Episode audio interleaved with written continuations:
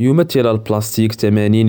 من النفايات البحرية الموجودة في الوسط البحري والسواحل في ثلاث دول متوسطية وهي تونس وإيطاليا ولبنان وذلك حسب ما أظهرت نتائج أنشطة المراقبة لمشروع مكافحة النفايات البحرية في البحر الأبيض المتوسط. وأظهرت المعطيات التي تم الحصول عليها خلال هذا المشروع الذي امتد تنفيذه لثلاث سنوات تأثير النفايات البحرية والمواد البلاستيكية الدقيقة على التنوع البيولوجي في البحر الأبيض المتوسط وكشفت النتائج أنه في أكثر من 140 عينة تم تحليلها في تونس ولبنان وإيطاليا تراوحت معدلات ابتلاع السلاحف للحطام البلاستيكي بين 40 و 70% يونس أكريم ريم راديو تونس.